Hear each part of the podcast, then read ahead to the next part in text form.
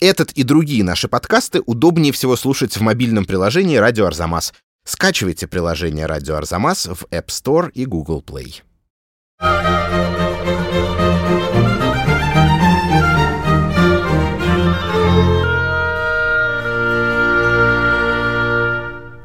Здравствуйте, меня зовут Лев Ганкин, и это очередной выпуск подкаста о британской музыке, в котором мы знакомимся с самыми разными, самыми лучшими звуками, которые за последние пять веков сочинили англичане, шотландцы, валлийцы и североирландцы. Я напоминаю, что весь этот проект в приложении и на сайте Арзамас мы делаем в рамках Года музыки Великобритании и России вместе с отделом культуры и образования посольства Великобритании в Москве, а также при поддержке Британского совета. Как и было обещано, по истории британской музыки мы будем двигаться, скажем так, скачкообразно, не по хронологии, а в случайном порядке, чтобы продемонстрировать вам ее во всем многообразии. Поэтому не удивляйтесь, после рейва и эйсид хауса, которым был посвящен предыдущий выпуск подкаста, мы на сей раз предпримем путешествие в довольно далекое прошлое, и конкретно в 17 век, когда в Лондоне жил и творил человек, которого многие признают главным английским композитором в истории, ну, по крайней мере, до 20 века. Это Генри Персел. Сами британцы, кстати, делают ударение в его фамилии на второй слог, они говорят Purcell, но в русском языке буква «ё» всегда ударная, поэтому нам привычный вариант Purcell. Вот о разных гранях творчества Персела, о том, что главное в его сочинениях, почему они такие, а не другие, как звучат сейчас и какое значение имеют для музыки 20 века, а может быть и 21 мы поговорим с музыковедом Юлией Бедровой, Юль, во-первых, здравствуй. И, здравствуй. во-вторых, мне кажется, для начала как-то стоит вкратце очертить контекст. Вот Англия, вторая половина 17 века, о чем мы сегодня будем говорить. Как устроена здесь в это время какая-то культурная и музыкальная жизнь, на фоне которой, собственно, возник и развивался Персел? Надо сразу сказать, что Генри Персел родился в 1659 году, за год до воцарения Карла II, за год до реставрации. Соответственно, за спиной у него и у всей английской музыки и английской культуры э, в этот момент э, эпоха, эпоха, собственно, революции, протектората, эпоха запрета на главную музыку, которая вообще тогда могла звучать, запрета на э, церковную музыку, на инструментальную музыку в церкви, прежде всего запрета театра. Указ парламента о закрытии театров в 1942 году э, гласил, что ввиду того, что общественные развлечения не согласуются с общественными бедствиями, а публичные сценические представления неуместны в период унижения, требующего печальной и благочестивой торжественности, палаты лордов и общин нынешнего парламента настоящим приказывают и предписывают прекратить и воздержаться от публичных сценических представлений, пока продолжаются эти печальные обстоятельства и время унижения – надо сказать, что благочестивая торжественность, столь свойственная пуританской культуре и пуританскому обществу, и остаткам музыкальной культуры в пуританском обществе, была крайне свойственна и Генри Перселу, хотя он жил и творил уже в значительно более свободную эпоху, во времена реставрации, когда и церковная музыка, и театральная музыка, и сам театр уже вернулись э, в обиход, вернулись в практику, и Персел тут принимал очень активное участие. Он жил при трех королях, э, двоих из которых. Он короновал, то есть э, пел, будучи служащим Вестминстерского аббатства и Королевской капеллы, был певчим, был органистом, э, был композитором, двоих короновал, а первого короля Карла II короновал, будучи певчим, э, его отец. Вообще Персел происходит из музыкальной династии. Композиторами были его отец, его дядя, его брат, его сын и даже его внук потом тоже был композитором. Но на этом уже э, история, музыкальная история семьи Персел э, заканчивается. Давайте уже, наконец, послушаем музыку Персела. И раз мы говорили о том, что он короновал нескольких королей, то вот как раз сочинение, написанное им для коронации Якова II в 1685 году «My heart is indicting».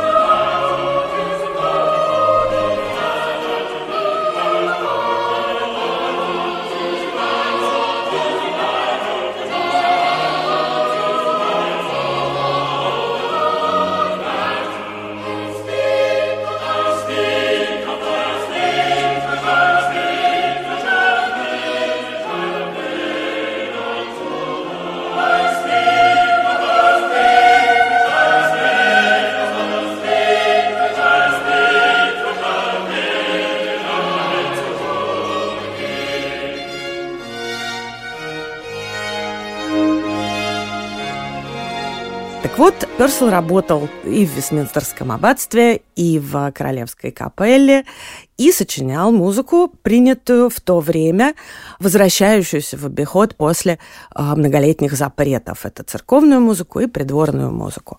Работал в самых разных жанрах и продолжал.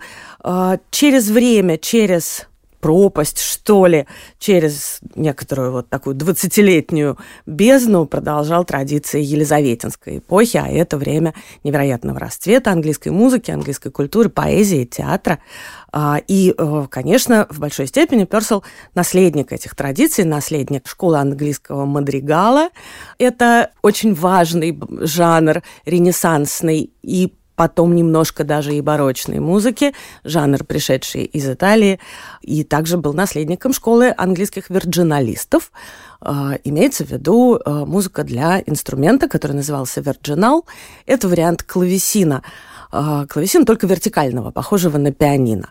А, английские вирджиналисты оставили огромный след в европейской музыке, а, так же, как и французские клавесинисты. Вообще вот эта связь между континентальной музыкой и музыкой специфической, оригинальной, английской, она в творчестве Персела очень важна. Он весь собран, что ли, из противоречий. В этом смысле Персел один из самых изумительных и удивительных композиторов именно барокко. Барокко с его противоположностями, с его антиномичностью, с его э, странностями, с его витиеватостями Персел и легкомысленный композитор, и благочестивый, и остроумный, и страшно серьезный, и легкий, и очень простой. Такая его свобода в обращении э, со всеми противоположностями эпохи барокко совершенно современников завораживала. Э, вообще музыкант был, ну, даже еще до этой эпохи, но и в это время тоже вообще любой музыкант э, считался таким немножко шаманом, немножко волшебником, человеком, владеющим тайным знанием. Поэтому в театре, например, часто музыка и пение возникало именно в те моменты, когда случались какие-нибудь волшебные трансформации. Разверзались пещеры, рыцари освобождались из плена, цветы превращались обратно в людей, до этого заколдованные. Вот тогда начинала звучать музыка, и композитор был такой волшебник. С другой стороны, композитор был искусным, рациональным мастером, а, способным именно своим мастерством, своей виртуозностью обращения с материалом ответить на главный, собственно, вопрос мировоззрения барокко. Это как так вышло, что все стало так трагично, так текуче, так динамично и так конфликтно, хотя Господь задумал мир очень гармонично и славно. И вот чувствами и мастерством любой человек а музыкант прежде всего отвечал создателю на его первоначальный замысел. Да, сейчас у нас эпоха такая конфузная, говорил человек барокко, путанная, все так запутано и все так закручено. Но когда-нибудь мы обязательно придем, вернемся к совершенству.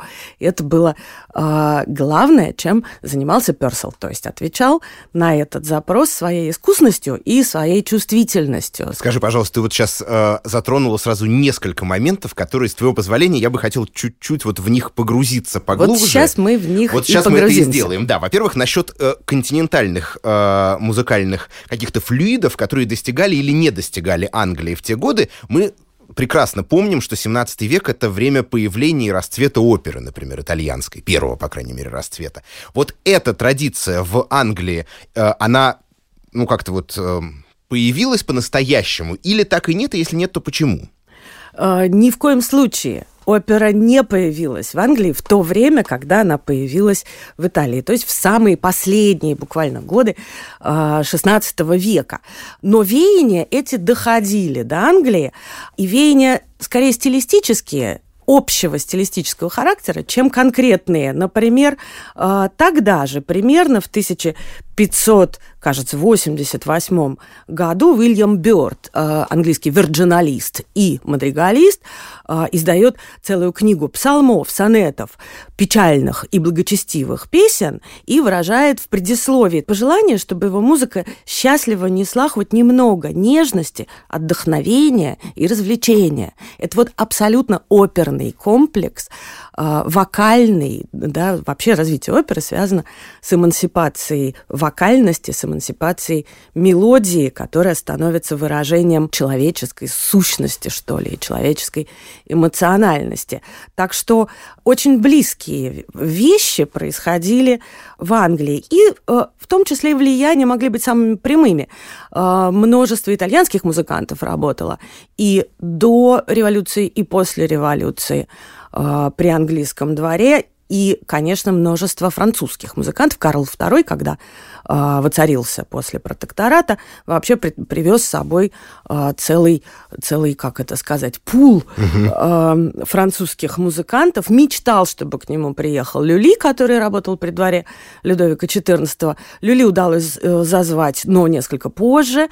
Огромное количество французов работали и были законодателями мод. Персел с некоторым скепсисом, свойственным английскому среднему барокко скепсисом и иронией относился к французским влияниям, а вот итальянскую музыку ценил страшно совершенно. И, кроме того, противопоставлял серьезную, интеллектуальную и возвышенную итальянскую музыку французской музыке, которую считал развлекательной и легковесной. Персел принес в Англию жанр трио-сонаты. Очень важный инструментальный жанр. Это инструментальная музыка на четыре голоса, из которой позднее возникли, собственно, главные жанры классической музыки. Соната, симфония, квартет. Вот трио-соната – это предшественник а, всего того, что мы знаем, как вот самое, самое важное и самое главное а, в классической музыке. Он написал еще в 1683 году выпустил целый сборник «Трио сонат» и предварил этот сборник, как тогда было принято, довольно развернутым, но довольно забавным предисловием, которое очень актуально, мне кажется, даже и сегодня. Персел пишет, что он искренне стремился к подражанию прославленным итальянским мастерам, главным образом стремясь ввести в обычай серьезность и торжественность музыки такого рода, добиться пишет Персел, признание ее соотечественниками, которым уже пора бы почувствовать отвращение к легкомыслию и балладным напевам наших соседей. Это вот он так вот э, немножко, немножко пинает... О французах, да? Пинает французов, да, именно так. Автор, пишет Персел, не стыдится плохого знания итальянского языка, что не может считаться его собственной виной, но принадлежит к недостаткам полученного им образования. Однако он может с уверенностью поручить поручиться, что не погрешил против величия и изящества итальянских мелодий, которые он представляет английским музыкантам. Есть еще один, одна маленькая подробность, которая тоже э, вполне актуальна и сегодня, и не только для англичан, даже скорее, наверное, не для англичан. Э, в этом предисловии Персел объясняет своему будущему слушателю и исполнителю термины, Персел пишет, остается объяснить английскому исполнителю, что он встретится с терминами, возможно, ему незнакомыми. Прежде всего следующими. Адажо и граве, которые означают не что иное, как медленное движение. Престо, ларго, пока ларго и, собственно, ларго, умеренный темп. Аллегро и виваче, очень оживленный, быстрый темп. Пиано, тихо. Так вот, когда э, Персел все это отдал в руки издателю, э, Джону Плейфорду, насколько мы можем судить, тот его спросил, так что, что ты говоришь, Виваче? Как, как ты говоришь, Персел ему говорит? Ну вот написано же, оживленно, быстро. Тогда ему издатель говорит, ну в следующий раз так и напиши. Примерно так прогресс континентальной музыки приходил, приходил в Англию, но приходил при этом очень естественно и органично. Я думаю, что самое время послушать фрагмент трио сонат Персела, а потом э, продолжить наш с тобой разговор.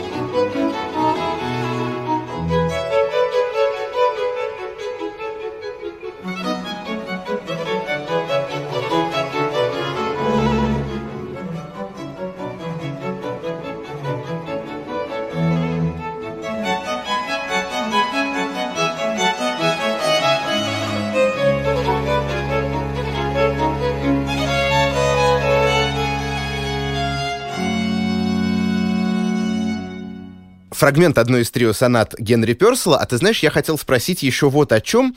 А, мы говорили, что он выходит из королевской капеллы, что он много работал при дворе. С другой стороны, вот одного я не могу понять. Музыка при дворе и музыка, которая звучит за его пределами, там, в лондонских театрах, может быть, тавернах, чуть ли не в сельской местности.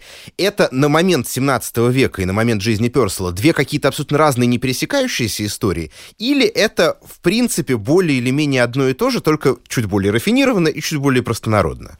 Ну, вообще и так, и так. А, потому что когда ты говоришь, что музыка звучала при дворе, а с другой стороны она звучала в театре, так вот, театр, это, э, театр был, собственно, придворным театром, который в эпоху реставрации был выставлен из двора и жил самостоятельной жизнью, однако э, публика его была, собственно, знать те самые придворные и короли. Например, королева Мария II, э, Мария Стюарт, жена третьего короля Вильгельма Аранского, жизнь которого сопровождал музыкой Персел, появлялась в театре, несмотря на свое невероятное благочестие. Театр же э, в это время был местом крайне двусмысленным. И вот некоторые из, э, например, исполнителей, любимых исполнителей Персела, была такая певица Арабелла Хант, для которой Персел много сочинял, в покоях королевы пела, а в театре уже нет, ни, ни ногой. Почему не ногой? Потому что там было как-то все Потому слишком что там было и... все слишком двусмысленно, а иногда и абсолютно непристойно. Откровенность, вольнодумство и совершеннейший разврат в иронических, э, скептических, пародийных и прочих формах э, на театральной сцене, которая сопровождалась всегда музыкой, царил практически ежедневно и ежевечерне. А, однако были, были и разные жанры, места для которых находилось все-таки в разных местах. Например, в церкви, а, для церкви Персел пишет антеммы, музыку на, эм, на стихи псалмов. Впрочем, музыку не скучную, музыку не занудную и музыку не строгую, особенно в конце жизни. Для церкви он пишет антеммы, а для таверны Персел пишет кетчи с крайне э, свободными и фривольными текстами и с очень смешной композицией. Кетчи – это, собственно, каноны. Каноны – это то, что мы знаем по переводам с французского языка есть такой знаменитый канон братья Джака, в русской версии еще существует канон, э, слова которого звучат следующим образом. В погреб лезет жучка, с нею кот, если в небе тучка, дождь пойдет. Это такие простые мелодии, которые 2, 3, 5, 8 голосов э, повторяют абсолютно одинаковые, но в разное время. И вместе они звучат нормально. Так вот, тексты перселовских кетчей или канонов – это примерно та самая жучка, которая лезет в погреб, а с нею кот. Значит, эти кетчи, они про любовь, они про Бахуса, они про Вакха, они про то, как давайте же выпьем за наших жен. И один из таких кетчей, мне кажется, мы не можем не послушать. Let us drink, let us drink, let us drink. Tis in vain to think like fools on grief or sadness. Let our money fly and our sorrows die. worthy care is madness. But why? Let us drink wine, wine. Let us drink wine, wine. Let us drink, let us drink. Tis in vain to think like fools. Let our money fly why? Let drink wine, drink. In vain our money let us give to him and things one must given to bear. boys. But why? Let us hang the blind wine. Let us hang the blind wine. Let us hang the blind wine. Let us hang the blind wine. Let us hang the blind wine. Let us hang the blind wine. a thing of feeling for the cheek, but a thing of his wings, and before we must stand, we'll stand. Совсем, казалось бы, другая музыка – это перселовские антемы. А, антемы бывают двух видов – полные и, может сказать, не полные, но на самом деле они строфические. Так вот, полные антемы – это музыка, которая э, идет еще с далеких до перселовских времен. Это акапельная музыка, хоровая, без всяких инструментальных включений. Псалом, который поется несколькими вокальными голосами. Но во время жизни Персела антем начал развиваться, и в том числе с помощью Персела. И уже поздние антемы э, Персела – это витиеватая сложная музыка с инструментами, иногда с речитативами. Э, например, звучит речитативное, такое как бы мелодикламационное некое вступление, потом вступает хор, потом сольная ария, и вот такая вот э, сложно-составная композиция, а на самом деле все это еще антем. Вот сейчас можно послушать один очень известный антем, который называется «They that go down to the sea in ships». Тут история такая, крайне живописная. Uh, дело в том, что однажды король Карл II решил выйти в море на свежепостроенном таком прям еще только что с верфи, спущенном на воду, чудесном корабле, вышел, решил выйти в море для увеселительной прогулки. И взял с собой еще одного служащего королевской капеллы, друга Персела, певца Джона Гостлинга. Это был такой великий, э, великий бас э, с огромным диапазоном голоса, в том числе очень низкими нотами. Так вот, когда они вышли в море, случился большой шторм. И сложно сказать про Карла, мы ничего об этом не знаем, но похоже, что Гослингу путешествие это далось тяжело. Он решил в какой-то момент, что все, э, сейчас они погибнут, и сейчас они увидят ту сцену, которая описывается в режиссерской экспликации к постановке «Бури» Шекспира, переделки «Бури» Шекспира, тогда же в персиловские времена известный и происходивший. Там пишется так, что когда корабль тонет, над... Это все про бурю. Когда корабль тонет, над моряками начинают парить страшные, ужасные существа, а, они вздымаются вверх, а, картина изображает волнующееся море во всем его великолепии, и, наконец, корабль тонет, зал погружается во тьму, и с неба падает огненный дождь. Вот, видимо, к этой картине уже готовился Гослинг, когда все-таки случилось чудесное избавление. А, шаткой походкой э, люди сошли на берег, и, видимо, прямиком этой же шаткой походкой, по всей вероятности, Гослинг и направился прямо к Перселу и сказал ему, да, пиши антем во славу королевского и божьего величия, что так мы чудесно спаслись. Вот такой антем мы сейчас услышим.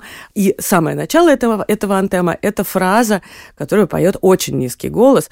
А, бас а, – это такое нисхождение от высокой ноты к самым низам, которое пред, предвкушение а, величия и сначала утопления, а потом спасения.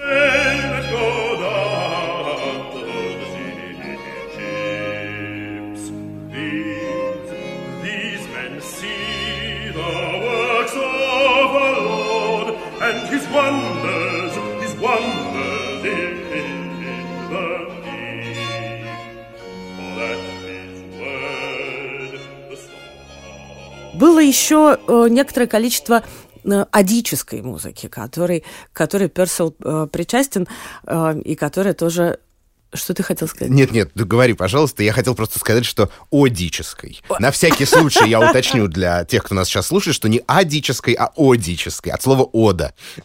Именно оды Персел э, писал с большим увлечением, в том числе оды на день рождения королевы Марии. Э, один из таких хоров, это ода 1692 года, э, стал страшно знаменит и популярен и оставался в репертуаре английских хоров после смерти Персела, и все время но в такой величественной музыке в честь царствующей особы тоже было много тонкостей. А, например, в этой оде а, спрятан напев английской баллады, старинной народной английской баллады, она называется Cold and Row, и эту балладу Персел э, спрятал там вот почему, поскольку однажды королева Мария грустила и пригласила Персела э, и двоих еще вокалистов к ней в покое, чтобы они ей поиграли. Это был Персел, как раз та самая Арабелла Хант.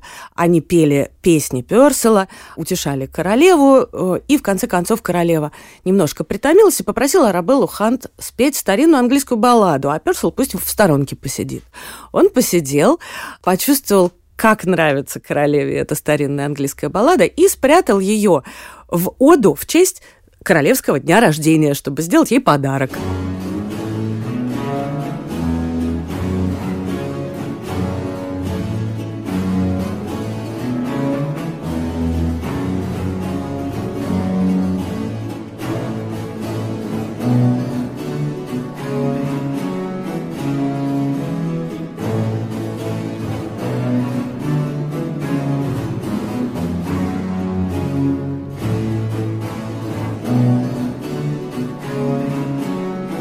Кажется, что народные песни же иногда становились основами для произведений, которые мы сейчас числим скорее по части академической музыки, в том числе, в конце концов, начиная со Средневековья и с месс, нет? Там ведь основной голос, так называемый кантус фирмус, вокруг которого конструировалась вся многоголосная полифоническая вязь, вполне мог представлять из себя народную песню. Кантус фирмус мог быть действительно народной песней, как народными песнями могли быть нижние голоса, основа музыки в жанре, который называется граунд. Угу. Это вообще обожаемый перселовский жанр. А, граунд – это вариации на бас, которые могут прокручиваться 20 э, раз и даже 30 раз. Вот одна и та же мелодия в басу, а сверху какие-то разнообразия происходят.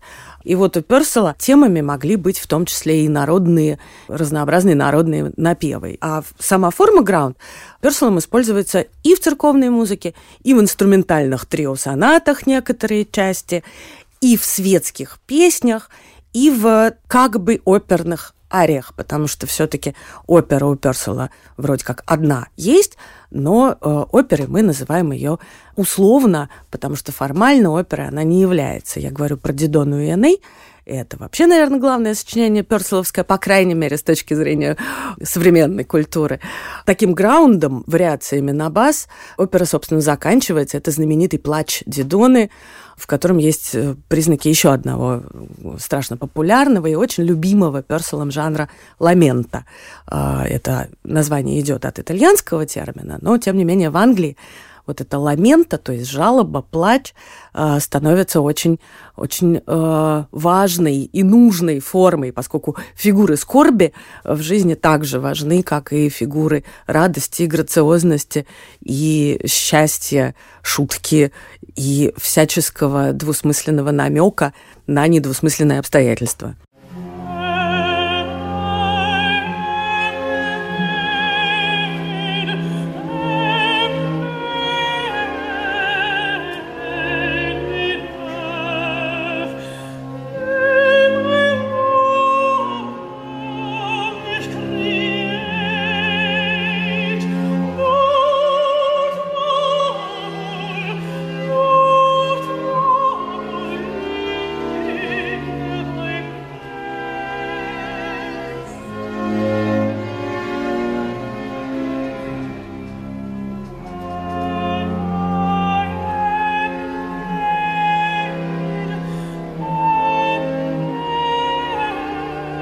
Смотри, раз мы заговорили про Дидону и Эне, ты сказала, что э, нельзя в полном смысле слова назвать это оперой. И я хотел за это зацепиться и спросить, во-первых, почему? Потому что часто очень можно прочитать, мол, первая национальная английская опера Дидона и Эне. Что здесь не так? Почему не опера? Дело в том, что, во-первых, Дидона не первая опера. Оперные влияния происходили, и первыми операми называются некоторые э, постановки, которые вообще-то имели место еще даже во времена протектората до воцарения. Случались оперы, их было немного. Это были такие попытки творческого переосмысления иностранных влияний. Опера же Персела конкретно Дидона, сильно отличается от того, что вообще Персел писал в театре. Это одно из немногих законченных и полностью музыкальных сочинений. Не только э, арии, не только хоры, не только танцы, но и драма собственно, разговоры и сама драма вся э, положена на музыку, вся звучит в музыке. Тем не менее, это все-таки не опера, поскольку это школьная драма. Это музыка, написанная для пансиона благородных девиц, для юных особ, эм, для представления в закрытой атмосфере э, школьного пансиона. Школьная драма – это жанр, который был крайне распространен вот именно в таких ситуациях для девушек. Впрочем, к ним для представления приглашались певцы и солисты, и в хоре басовые партии. Также, по всей вероятности, пели мужчины. И, видимо, это благочинное длинное мероприятие сопровождало и большое волнение, воодушевление и развлечение. Вот как- как-то так, по всей вероятности, можно себе представить. Происходила да. оперная ситуация в пансионе благородных девиц. Владельцем этого пансиона был некто Джозиас Прист, который был хореограф и который очень много работал в английском театре на тех, собственно, театральных сценах, которые были предназначены для театральных постановок. То есть в двух театрах. Их было в Лондоне в тот момент два. Один на месте театра, который позднее стал называться Друри Лейн. Это очень известный театр. И известный театр Дорсет Гарден. На сценах этих двух театров ставились не оперы, а ставились представления, которые назывались маски или маскировки, их еще так иногда называют. Это жанр крайне популярный. В Англии, собственно, это такая антитеза оперы. Потому что опера это когда все, все, все, все, все уложено в музыку, а маска это жанр, в котором действие разговорно, а музыка идет таким каким-то параллельным сценарием, своим параллельным сюжетом. Она перебивает действие, она вторгается в действие, или она э, говорит от имени чувствующих героев или аллегорий, или представляет какие-то совершенно посторонние, казалось бы, сюжету вещи. Такие, например, как маска времен года внутри э, Персиловской королевы фей или маска ночи, где действует ночь, загадка, тайна и сон. Вот такие всякие разные отвлеченные, отвлеченные, скажем так, вещи. Или вовсе не отвлеченные, но тоже не имеющие никакого отношения к сюжету, как, например, песня пьяного поэта в самом первом действии «Королевы фей». Это знаменитая Mad Song. Э, Mad Song – это тоже такой очень авторитетный английский жанр. Э, это песня сумасшествия, когда поется, э, поется о том, как кто-нибудь сошел с ума, э, и все это страшно забавляет публику, выглядит очень потешно, но и опасно в том числе. И тем не менее все обычно заканчивается хорошо, в отличие от сцен сумасшествия, которые стали позднее очень приняты в опере, собственно, в традиционном оперном жанре.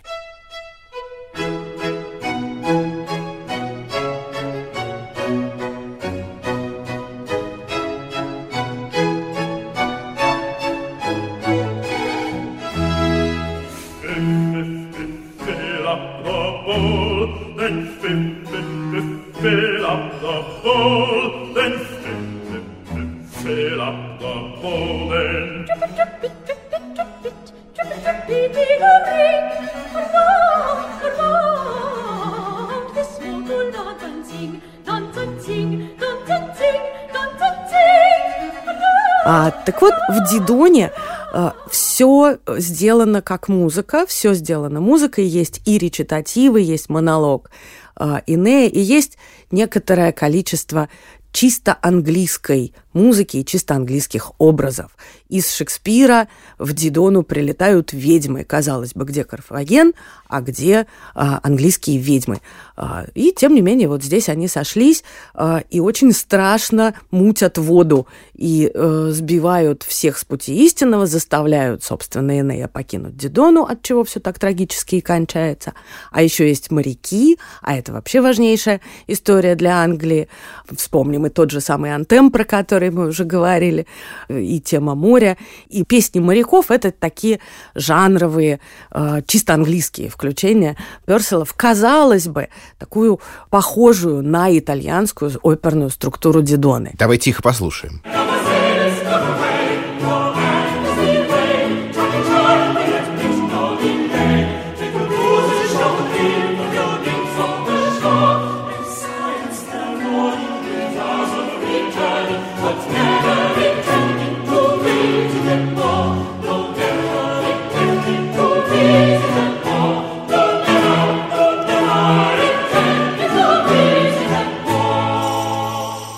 Давай «Ведьм» тоже послушаем. Там есть вот мой любимый эпизод, который первым мне запомнился, когда я слушал Дидона и Эне. Это вот этот вот инфернальный смех.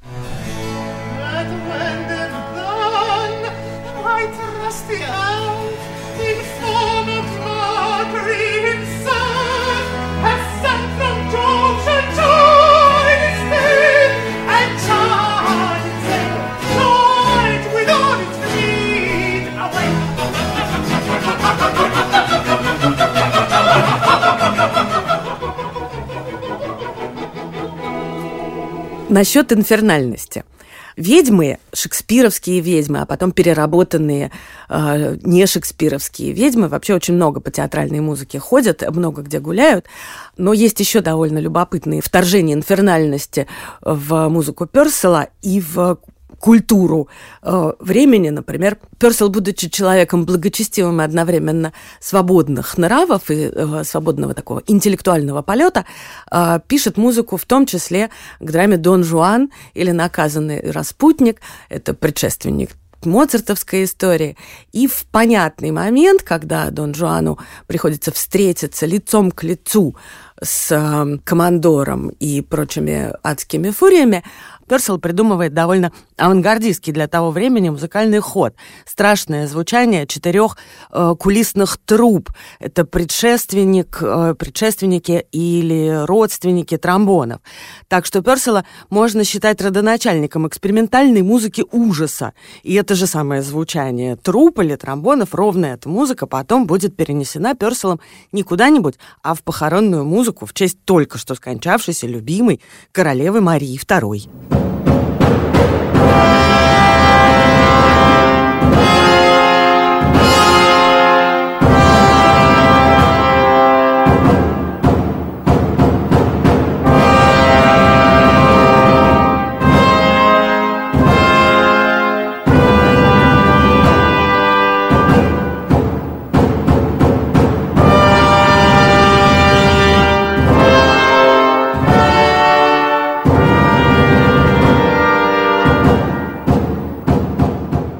Траурная музыка станет страшно знаменитой.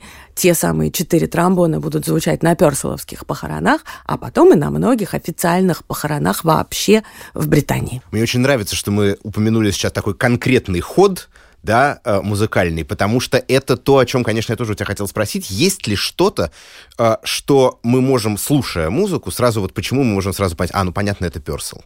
Вот есть ли какие-то моменты, да, музыкальные, мы, звучит произведение, мы не знаем, что это, и понимаем, а, ну, ясно, это, конечно же, Персел. Какие-то черты стиля индивидуального или все-таки скорее стиля эпохи, которые бы нам вот дали такое представление, как тебе кажется? Мне кажется, ответ на этот вопрос дал композитор Дашкевич в своей музыке к сериалу о Шерлоке Холмсе. О Шерлоке Холмсе, потому что он прямо это говорит, что именно Перселом навеяна эта музыка, и мы ее точно совершенно знаем и точно совершенно узнаем.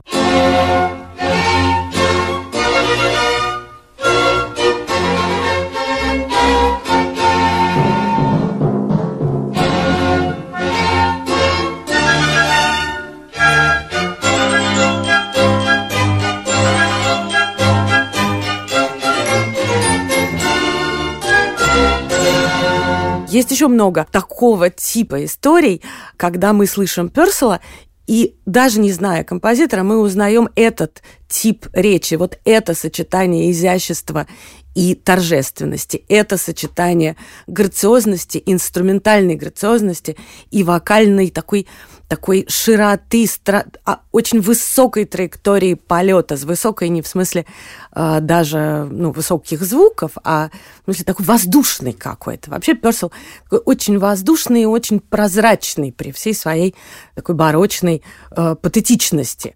А, и многие, многие вот эти торжественные элементы а, переходят в музыку, в том числе современных композиторов. И тут, конечно, Найман а, главный, главный герой – Э, главный человек, который воспользовался торжественностью Персела и сделал из э, его музыки много своей музыки, что для Персела не было бы обидным совершенно, поскольку в барочные времена было очень принято вообще делиться мелодиями, перебрасываться друг над другом, подтрунивать, используя чужую мелодию. Это был такой интеллектуальные игры.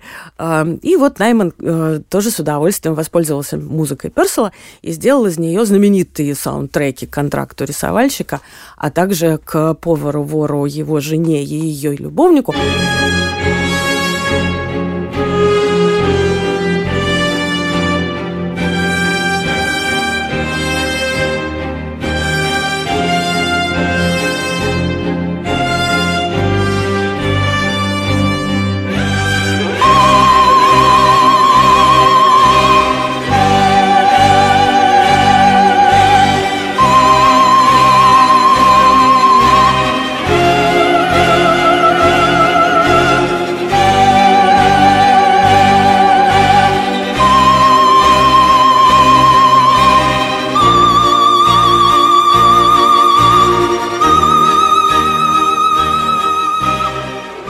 Там вообще, конечно, замечательная история, потому что изначально это не киномузыка, изначально это музыка памяти жертв э, трагедии, случившейся на футбольном матче, когда погибли болельщики. Потом эта музыка стала саундтреком, а потом эта музыка стала еще и частью а, совершенно отдельной 11-й симфонии Наймана. Тут такой э, эко- композиторская экономность очень дает себя знать. Но Персел бы оценил. Э, он делал с удовольствием похожие вещи, э, используя и свои мелодии, и чужие, совершенно в разных контекстах, от возвышенных э, до самых простых, простых и игривых. Последнее, что хотел спросить про Дидону и Энея, это там ведь у нас конец трагический. Очень. А я помню, что в итальянской, например, опере того времени, это, в общем, царство хэппи-энда, кажется. И даже в, когда они брали сюжеты, ну, например, я не знаю, шекспировские или какие другие, все равно в конце дописывалось что-нибудь такое более-менее э, мажорное, приятное. Мажорное не в смысле лада музыкального, а в смысле настроения, да? Вообще, так это или нет? Вообще хэппи-энд — это одна из, э, одна из важнейших черт барочной оперы, и не только барочной, и в более поздние времена. Э, трагические окончания, трагические финалы э, с огромным трудом находят путь к сердцам слушателя, а иногда и просто запрещены. В этом смысле Дидона, конечно, авангардистское в своем роде сочинение, э, за что? Вот за этот авангардизм э, Персела и ценит э, в большей степени 20 наверное, век, чем, э, чем, скажем, тот же 18 когда музыка Персела была, в общем-то, э, позабыта, некоторая утеряна, в принципе, перселовское наследие не полностью систематизировано и каталогизировано. До сих ну, пор каталогизировано, но с вопросами. Очень многие вещи неиз, э, неизвестно, когда были сочинены, их датировка условно. А, многие вещи постепенно оказывается, что они, например, принадлежали не Перселу или наоборот. Там есть много вопросительного, да и сам день рождения Персела мы не знаем когда, а, зато знаем, когда день смерти Персела, а именно 21 ноября, и тут ва- очень важна магия, так называемая магия цифр. Бриттен очень обращал на нее внимание, английский композитор Бенджамин Бриттен, который в 20 веке а, тоже нельзя сказать, что открыл, все-таки Пёрселл был открыт несколько раньше, но очень много популяризировал э, музыку Пёрселла, в том числе делал переработки, э, это называлось реализации, э, такие реконструкции, что ли, э, песен Пёрселла. Бриттен родился 22 ноября, в день рождения святой Цицилии, покровительницы музыки, и очень казалось ему важным, что Персел умер 21 ноября, почти, почти, почти дотянув до дня рождения Святой Цицилии. А, а оды Святой Цицилии он, э, Персел, писал э, с завидной регулярностью и вообще был первым человеком, который начал музыкально праздновать э, День покровительницы музыки.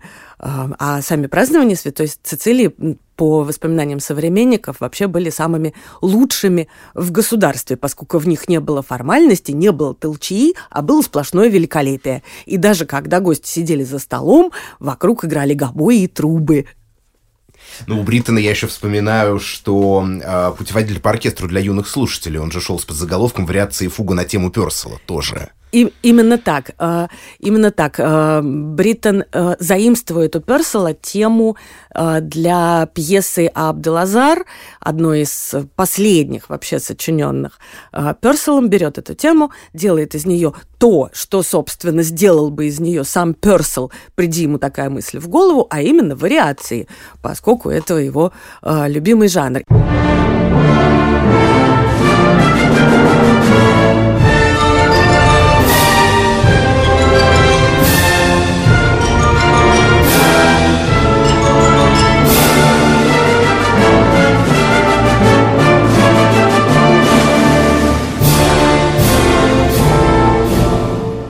А вот как та же музыка звучит у самого Персела.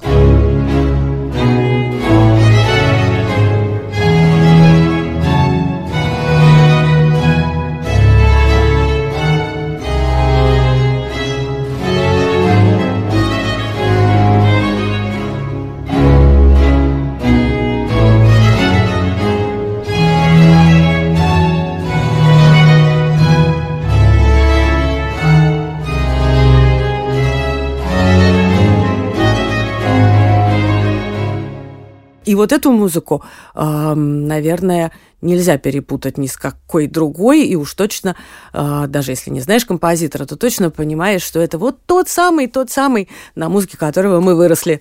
Слушай, ну хорошо, мы поняли, Бриттон Найман в 20 веке, значит, Персел э, был фигурой как бы заново открытой и оказывающей некоторое э, немаленькое влияние на происходящее в музыке, прежде всего британской. А до этого, вот, ну, условно говоря, Гендель, предположим, следующий великий композитор, работавший в Великобритании, испытывал какое-то влияние Персела или нет? Во-первых, Гендель э, просто конкретно сидел с партитурами э, и очень внимательно и подробно их изучал. Например, церковную музыку Персела, э, а даже не, скажем, песни, э, которых у Персела 100 и которые э, представляют собой, ну, в общем, основу вообще перселовского творчества. Самые разные камерные, шутливые, э, торжественные, меланхолические, грубые, откровенные или полетные. А, то, что очень любил Бриттон. Гендель изучал антемы, Гендель изучал оды, Гендель изучал полифонию а, перселовскую. Ну, полифония – это тот тип а, музыки, который уступил со временем место гомофонно-гармоническому стилю, как более современному, а Персел оказался буквально на пересечении этих двух культур. Все это страшно Генделя занимало, так что Генделя можно считать наследником Персела, а, а за Генделем уже следовали новые времена, в которых действительно, действительно такой какой-то большой моды на музыку не было, зато была э, страшно развита индустрия, которая э, начала развиваться еще при Перселе, э, когда ноты печатались, э, ноты песен Персела печатались, публиковались, причем публиковались в изумительных форматах, например, в карманных форматах, а еще в форматах Эм, это для, вот если бы мы с тобой решили спеть бы какую-нибудь музыку на два голоса, и еще позвали бы еще пару человек и сели бы за квадратным столом. Мы бы взяли изданную партитуру Персела, в которой каждая партия э, расположена лицом к исполнителю, то есть на все четыре стороны. А, вот такой был специальный формат, и Персел издавался в том числе и в нем. Надо будет попробовать. Сейчас споем. Да, слушай, ну это одна часть индустрии, а если об этом говорить, то я еще... Концертное дело. Вот, именно. Концертное, концертное дело э, началось примерно э, во времена Персела, концертная индустрия. Стали открываться концертные залы, стали открываться клубы, кетч-клубы, например, это абсолютный прообраз того, что клубами мы, музыкальными клубами мы называем сегодня. Там люди собирались, пели, а, например, платили за выпивку, но не платили за концерт. Или наоборот, а, в соседнем концертном зале платили один шиллинг за вход, а дальше пели, пили, слушали музыку, играли, слушали представления тех же самых трио-сонат э, и другой музыки. Э, концертное дело развивалось довольно бурно в это время. Ну вот мы упоминали песни, мы упоминали антемы, кэтчи, про Дидону и Энея поговорили отдельно. А вот еще, мне кажется, если любой из наших слушателей откроет самый какой-нибудь простой источник типа Википедии, наверняка увидит там странное слово семи-опера или полуопера, вот здесь по-разному это называют. Это, э, я сам хочу для себя разобраться, вот маска, мы говорили, есть, есть опера, а вот это семиопера это что? Семиопера – это э, нечто посерединке между маской и оперой, но в буквальном смысле это, конечно же, ближе к маске. Э, это представление, в котором далеко не все положено на музыку, в котором есть даже не просто разговорные эпизоды, в котором действие движется драмой, а музыка скорее все-таки вставные номера или даже целые огромные вставные сцены. Сами оперы – это и знаменитая королева фей, которая, между прочим, найдена только в 1901 году, и король Артур, это та самая семи-опера, в которой звучит знаменитая музыка Cold Song, которую мы э, не можем не послушать. Это ария э, «Духа холода», э, в, которая звучит во вполне лирической сцене. С неба спускается Купидон, а из-под земли появляется Дух холода. Дух холода ненадолго замораживает всю Вселенную, но только для того, чтобы Купидон пользуясь лучами любви и лучами солнца, все, наконец, быстренько растопил, а, и а, великая слава великого героя восторжествовала бы, и все бы закончилось хорошо. Но на секундочку кажется, что а, все не только вокруг оцепенело, но и внутри у современников Персела заледенело абсолютно все.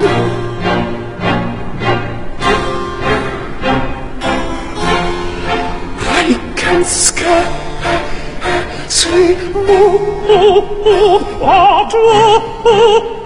My breath can scarcely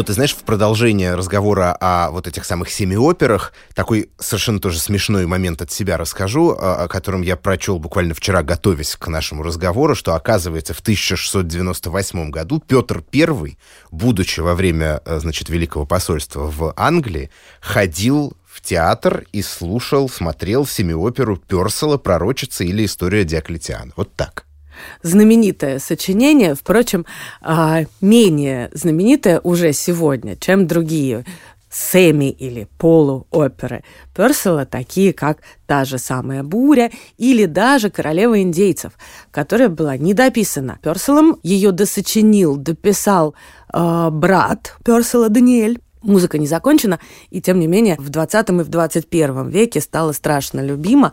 В том числе, конечно, тут нельзя не упомянуть спектакль Питера Селлерса, поставленный в сотрудничестве с нашим всем э, Теодором Курензисом и в Перми, э, и во Франции, и где только не.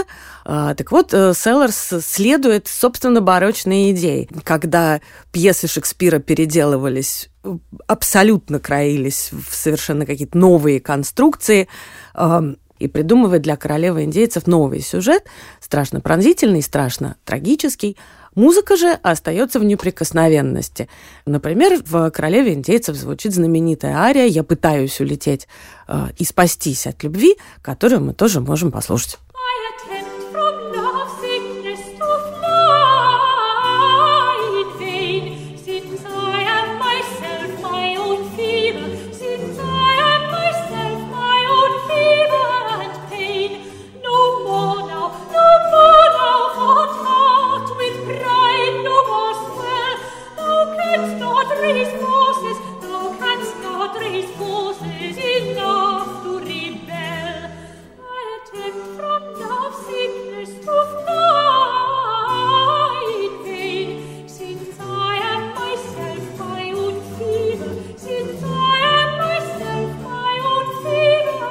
Подытоживая то, о чем мы э, говорили в этом подкасте, э, и отчасти возвращаясь к тому, что уже в нем прозвучало, смотри, э, полифоническая музыка и музыка гомофонная, о которой мы упоминали, принадлежащая как бы уже следующему периоду, творчество Персела кажется тем моментом историческим, когда одно более или менее сменилось, перетекло в другое. Так ли это на самом деле? А, если можно чуть-чуть поподробнее и пояснить, собственно, что у нас такое полифония и гомофония, чем они так уж принципиально отличаются друг от друга? Полифоническая музыка – это музыка независимых друг от друга мелодических голосов, мелодических линий. Они самостоятельны и они созвучны друг с другом. Но текут они каждый в своем русле, объединяясь вместе в одно звучание. Э, гомофонно-гармонический склад музыки – это э, склад, который очень легко представить себе как музыку, например, которую мы поем под гитару. Э, есть мелодия и есть аккорд, есть созвучие созвучие уже не самостоятельных голосов, а звуков, которые образуют э, такой постамент, что ли, э, поддержку гармонического движения музыки. И действительно, Персел находится на перепутье, на перекрестье и пользуется и тем, и другим более-менее одновременно. Иногда склоняясь к одному типу мышления, иногда склоняясь к другому, но вместе это очень прихотливый такой сплав старой культуры и новой культуры в одной музыке, в одном авторе. А, Персел, кстати, участвует в том числе в установлении новых правил, новых а, вот этих гомофонно-гармонических правил и фиксации старых правил полифонии. Он пишет предисловие а, к одному из изданий базового музыковедческого и композиторского труда «Введение в искусство музыки». Это труд, который адресован не только специалистам, а в том числе и всем на свете любителям музыки, в Англии это были практически все, рассказывает о правилах, согласно которым должны звуки сочетаться. Устанавливает, например, э, очень важную и для поздней полифонии, и для нового гомофонно-гармонического стиля важную разницу между диссонансом и консонансом. Диссонанс – это то, что звучит эм, остро, то, что звучит э, дисгармонично, неблагозвучно, а консонанс – это то, что звучит правильно и хорошо, и в том числе устойчиво. Поэтому Персел пишет, что начинать и заканчивать музыку, например, песню, э, в которой есть верхний голос, а есть голос – аккомпанирующий. А, начинать и заканчивать такую музыку нужно только с консонанса, только с благозвучно звучащего интервала. И практически всегда так и делает. Но есть исключения. Например, а, в двух песнях он и начинает и заканчивает музыку на кварте, а, которая в той системе, в системе тех времен, а, является интервалом, то есть созвучием дисгармоничным, неправильным, на котором невозможно остановиться, с которого нельзя начать. Вот есть песня «Oh, Solitude», а, то есть «Одиночество», и вот этому одиночеству посвящена музыка, в которой Персел не только начинает и заканчивает на э, дисгармоничном интервале, но и вообще настаивает на нем и всячески его использует в моменты э, наивысшей и наиглубочайшей экспрессии, которая должна дать э, сигнал слушателю, исполнителю о том, что вот тут-то и наступает настоящая драма, в которой Персел был большой специалист. Впрочем, относился ко всему одновременно и иронически.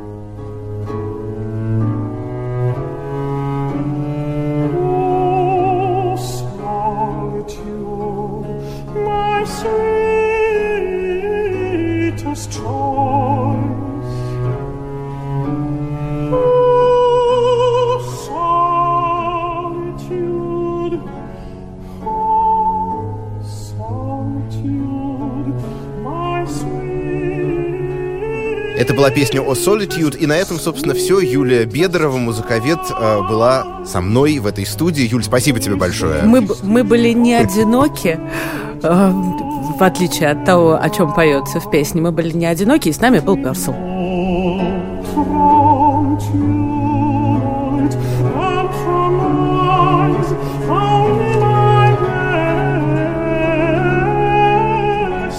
Над этим выпуском также работали редактор Анна Шур, выпускающий редактор Дмитрий Перевозчиков, факт-чекер Надежда Богданова, звукорежиссер Николай Антонов. Мы благодарим студию Gentle Music. В качестве музыкальной заставки использован фрагмент оратории «Соломон» Георга Фридриха Генделя «Прибытие царицы Савской» в исполнении камерного оркестра «Адвента». Наш следующий выпуск будет посвящен тому, как британскую музыку развивали иммигранты, приезжие композиторы и исполнители со всего мира, какие традиции и мотивы они в нее привносили и как она менялась под их влиянием. Не забывайте следить за нашим сайтом, на котором мы публикуем материалы, дополняющие и расширяющие темы подкастов.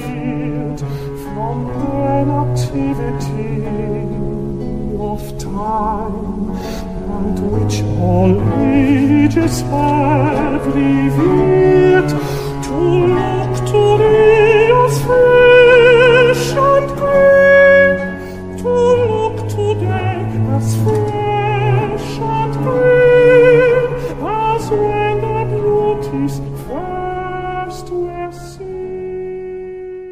Если вам понравился этот подкаст, поставьте ему оценку и напишите, что именно вам понравилось, а что, может быть, хотелось бы улучшить. Благодаря вам о нас узнает больше слушателей. От хора до хардкора и другие наши подкасты удобнее всего слушать в мобильном приложении «Радио Арзамас». Установив его и оформив подписку, вы получите доступ ко всем подкастам, курсам и другим аудиоматериалам Арзамаса, в том числе тем, которых вы не найдете больше нигде. Скачивайте приложение «Радио Арзамас» в App Store и Google Play.